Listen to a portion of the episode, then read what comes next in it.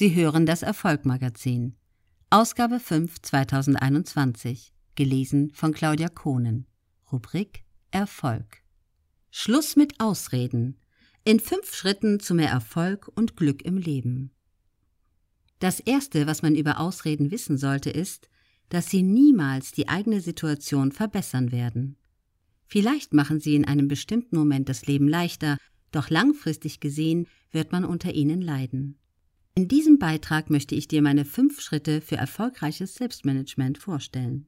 Sie sollen dazu inspirieren, sich von inneren Blockaden zu befreien und das Leben selbst in die Hand zu nehmen.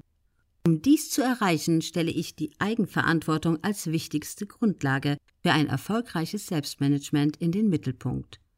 Und ebenso in den direkten Zusammenhang mit Glück und Unglück, Erfolg und Nichterfolg. Schritt 1. Ehrlichkeit.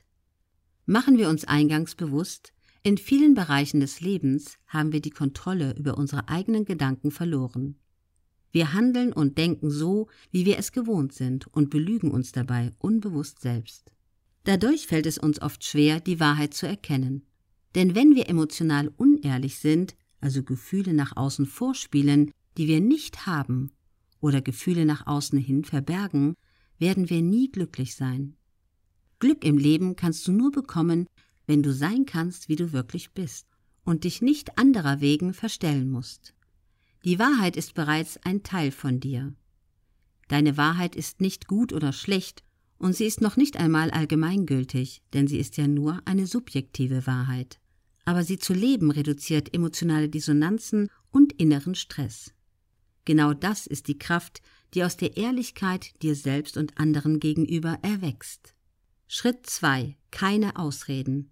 Ausreden sind das Gegenteil von Verantwortung und hindern dich beim Erreichen deiner Ziele.